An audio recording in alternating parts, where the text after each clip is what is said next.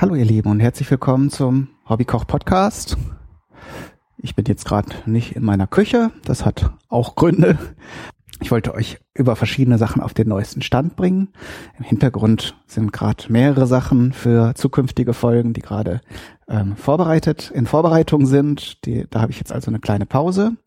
Und ich wollte aber zwei Dinge tun. Äh, zum einen wollte ich ein paar Sachen probieren, die ich in der letzten Zeit gemacht habe, wo ihr noch nicht wisst, ob das gut ist oder nicht so empfehlenswert oder wo man vielleicht noch was ergänzen kann. Und das andere sind, ist halt ein neues Thema, das ich in den Hobbykoch Podcast einbringen möchte und wo mich sehr interessiert, ob das was für euch ist, ob ihr das spannend findet oder eher nicht, weil das eine sehr aufwendige Sache ist ähm, und ich gerne ja abschätzen würde, ob das wieder so ein Thema ist, das ihr dann vielleicht eher überspringt und nicht so gerne anhört oder ob ihr das äh, so wie ich, sonst würde ich es ja überhaupt gar nicht erst vorschlagen, ähm, ganz interessant findet. So, verkosten wir erstmal Sachen, damit wir ähm, jetzt hier mal ganz nah am Thema sind. Das erste ist das Ketchup aus Pilzen. Da bin ich von vielen Seiten äh, sehr gelobt worden. Einmal wegen des schönen Bildes mit den Zutaten vor allen Dingen. Ich bin ja nicht nur auf Flickr, sondern auch auf 500 Pix, also 500 als Zahl und PX das hatte ich damals mal eingerichtet, als ich die ähm, hier dieses Flatter eingerichtet habe, für das ich mich übrigens mal wieder seit langem bei euch bedanken möchte. Es gibt sehr, sehr viele Menschen mittlerweile, die regelmäßig die Folgen des Hobbykoch Podcast mit kleinen Spenden über Flatter versehen. Ich halte das deshalb häufig raus, weil ich vermeiden möchte, dass ihr genervt seid. Also wenn ich in jeder Folge erwähne, bitte, bitte hier den grünen Button klicken und spenden, spenden, spenden, dann denkt ihr vielleicht, dass das mir hier nur um äh, irgendwie versuche, dass ich hier mit aller Gewalt versuche, Geld rauszuziehen. Äh, aber so ist es nicht. Ich freue mich nach wie vor sehr, wenn ihr den Podcast unterstützt. Aber äh, das ist nicht der Grund, warum ich das hier mache. Äh, wie auch immer, in dem Zusammenhang, als ich damals dieses Konto angelegt hatte, hatte ich eben diesen, dieses andere Bildportal 500 Pix entdeckt, weil man da eben auch Flatter-Spenden machen kann für den Content, der da veröffentlicht wird. Ähm, hatte dann aber lange Zeit nichts da gemacht, da, weil ich die, die Bilder eben meistens direkt im Blog hochgeladen habe und jetzt neuerdings mache ich das eben über Flickr und äh, schaufel die dann da auch rüber, weil das sehr schön ist. Da, da ist eben noch eine sehr viel aktivere Community dran, zumindest in meiner Wahrnehmung. Und da finden halt ganz viele immer die Fotos, zumindest seit ich jetzt das Weblog neu mache, da gebe ich mir auch nochmal ja gesondert Mühe mit den, ähm, mit den Fotos, dass die so ein bisschen geschmackvoll äh, äh drapiert sind, die Sachen und ähm, ja, besonders besonders gut erkennbar ist bei den Zutaten, was da drin ist und so weiter und so fort. Und das macht eigentlich auch Spaß. Also ähm, da sind eben viele, die das dann entsprechend favorisieren oder äh, äh mögen oder zu ihren Favoritenlisten hinzufügen. Das finde ich nochmal ein ganz schönes Feedback. Und eben zu dem Bild, jetzt bin ich wieder ganz weit abgeschwiffen zum ähm, Ketchup aus Pilzen, das ja ein sehr sehr ähm, traditionelles Rezept war, was ich mal ausprobieren wollte ähm, und was im Prinzip als Ketchup bezeichnet, bevor der Tomatenketchup da seinen Siegeszug angetreten hat. Das habe ich seitdem nicht probiert, weil ich muss ehrlich sagen, dieses grau-braune Zeug hat mir auch ganz schön Respekt eingejagt. Also optisch ist es auf jeden Fall, sagen wir mal, nicht der Bringer. Aber ich werde jetzt mal probieren. Ich habe jetzt schon mal die Flasche geöffnet. Die war ja durch, dadurch, dass ich das Ganze heiß abgefüllt habe, auch fest versiegelt. Und ich habe öfter mal davor gestanden und gesagt, du müsstest eigentlich mal wissen, was du da den Leuten gekocht hast und ob das überhaupt was für irgendwas brauchbar ist. Und jetzt werde ich es mal probieren. Also es duftet wirklich hervorragend, das sei schon mal gesagt. Es ist auf jeden Fall kein Ekelzeug, äh, aber ähm, trotzdem hat mich das aus irgendeinem Grund so ein bisschen, ja, ein bisschen, ein bisschen erschreckt. Und ich muss sagen, ohne Grund, weil das ist super lecker. Es ist sehr säuerlich. Äh, ich weiß, äh, jetzt habe das Rezept jetzt nicht mehr im Kopf. Es ist wahrscheinlich sehr viel Essig drin. Und der steht jetzt auch im Vordergrund. Aber dann kommen direkt auch, kommt dieses schöne Pilzaroma und die Gewürze vor allen Dingen. Das Lorbeerblatt kommt sehr deutlich raus. Nelke hatte ich reingetan, glaube ich. Zumindest schmecke ich jetzt welche raus. Ich vermute mal, dass dann auch welche drin ist. Ja, dieses Pilzaroma also die Säure ist natürlich eine Sache für sich. Man könnte das jetzt an eine dunkle Soße mit dran tun, wenn man die eh vielleicht ein bisschen mit einer säuerlichen Komponente versehen will. Und wenn ihr jetzt Freunde von Grillsoßen seid, die ähm, säuerlicher sind, wäre das sicher auch eine Sache. Also gerade zu kräftigem Fleisch, Rindfleisch und so, so wurde es ja auch ähm, beschrieben, so wurde es auch früher schon verwendet zu gekochten oder gegartem, gebratenem Rindfleisch. Also ich würde vielleicht nochmal an der Rezeptur schrauben. Mal sehen. Ich werde das jetzt dann in Zukunft auch mal für das eine oder andere Rezept versuchen einzusetzen. Werde mich nochmal ein bisschen durch äh, die Quellenlage arbeiten und gucken, was für Gerichte mit diesem Pilz Ketchup so zubereitet wurden. So. Und als zweite Sache, die ich nochmal probieren möchte, die genau das, die da im Prinzip das krasse Gegenteil zu diesem Pilzketchup äh, ist, ist der Himbeeressig, den ich neulich angesetzt habe. Da ist jetzt auch schon über eine Woche vergangen und die Himbeeren sind noch drin. Mmh. Ach, ist das lecker. Also dieses Himbeeraroma mag ich ja sowieso gern. Und der Essig, gut, es ist halt Essig, ne? Also das, äh, da, da täuschen auch die Himbeeren nicht drüber weg, aber Essig mit so einem Aroma, den kann ich bestimmt für irgendwas gebrauchen. Also gerade für Salatdressing oder dann eben für andere Gerichte. Den werde ich dann gleich mal umfüllen in ein Fläschchen. Da, die Himbeeren sollen da ja jetzt nicht ewig drin rumschwimmen, sonst werden die doch irgendwie ein bisschen scheußlich.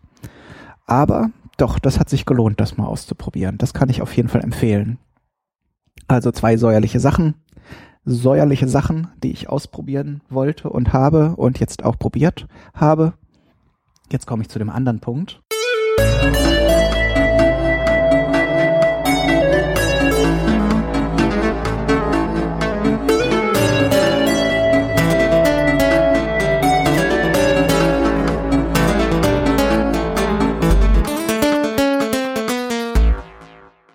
So, da bin ich wieder. Ich musste eben gerade noch mal schnell in die Küche stürmen, weil da eine Sache fertig geworden ist oder die ich gerade, äh, die meine Aufmerksamkeit erforderte.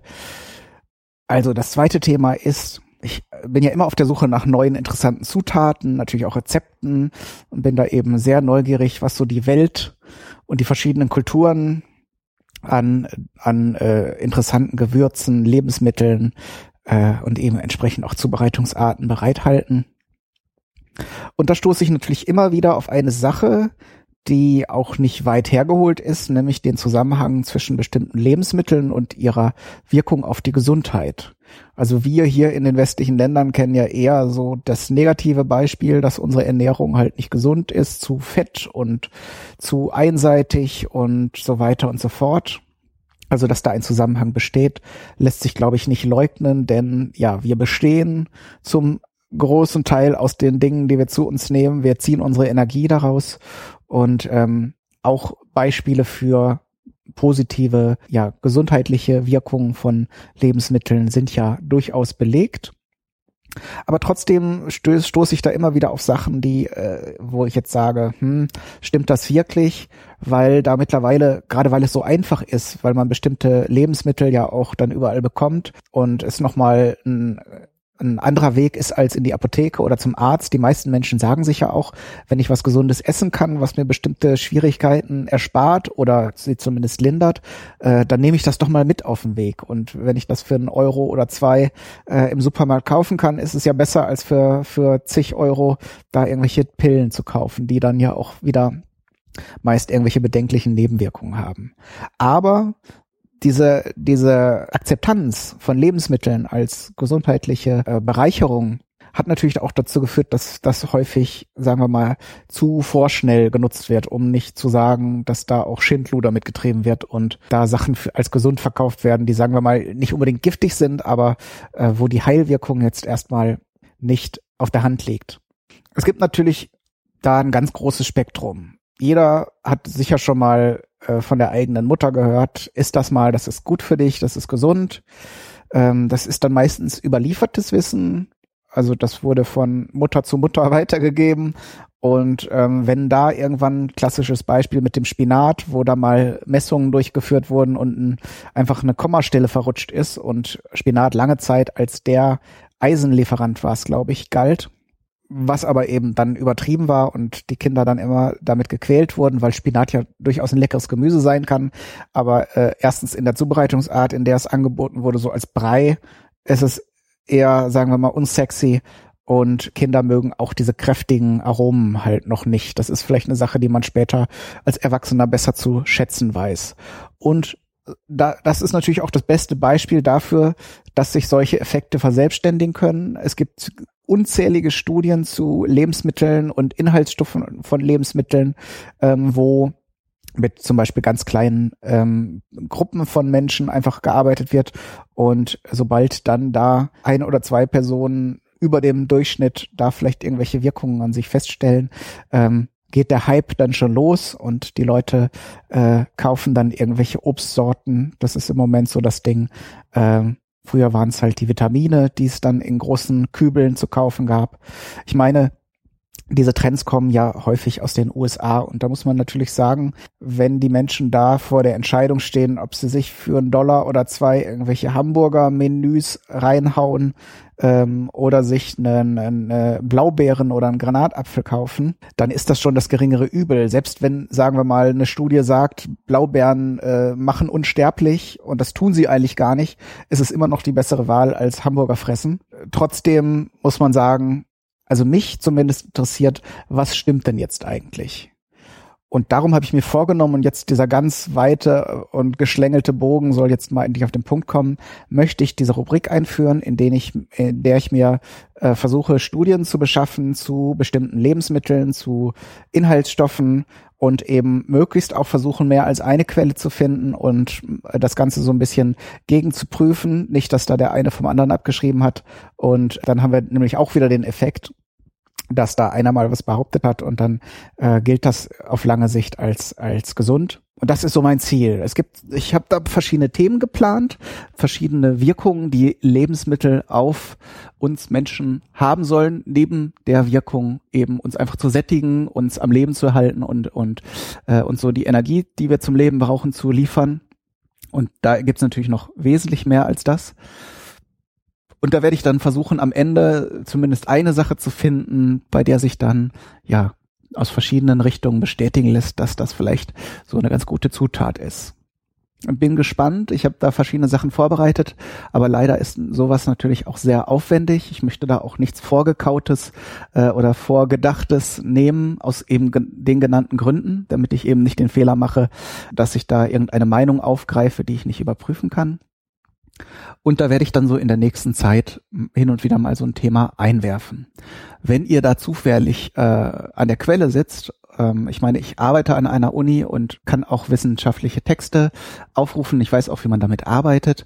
Aber natürlich ist immer hilfreich, wenn ihr da was hört oder wisst oder schon mal irgendeine Quelle zur Hand habt oder euch ein bestimmtes Thema interessiert, dass ihr mir das entsprechend zuwerft und ähm, ich das dann gerne aufgreife oder wenn ich das Thema schon angelegt habe, dem dann entsprechend zufüge. Um euch da mal einen Ausblick zu geben, wird die erste Folge dieser Rubrik, Rubrik sein, der Zusammenhang zwischen Ernährung oder die Auswirkungen von Ernährung auf positive beziehungsweise in dem Fall negative Stimmung, grob überschrieben als das Thema Ernährung und Depression. Das finde ich sehr spannend. Da kann man sich nämlich sehr viel Gutes, aber auch sehr viel Schlechtes tun. Und da arbeite ich im Moment dran, das Thema so ein bisschen für euch vorzubereiten. So.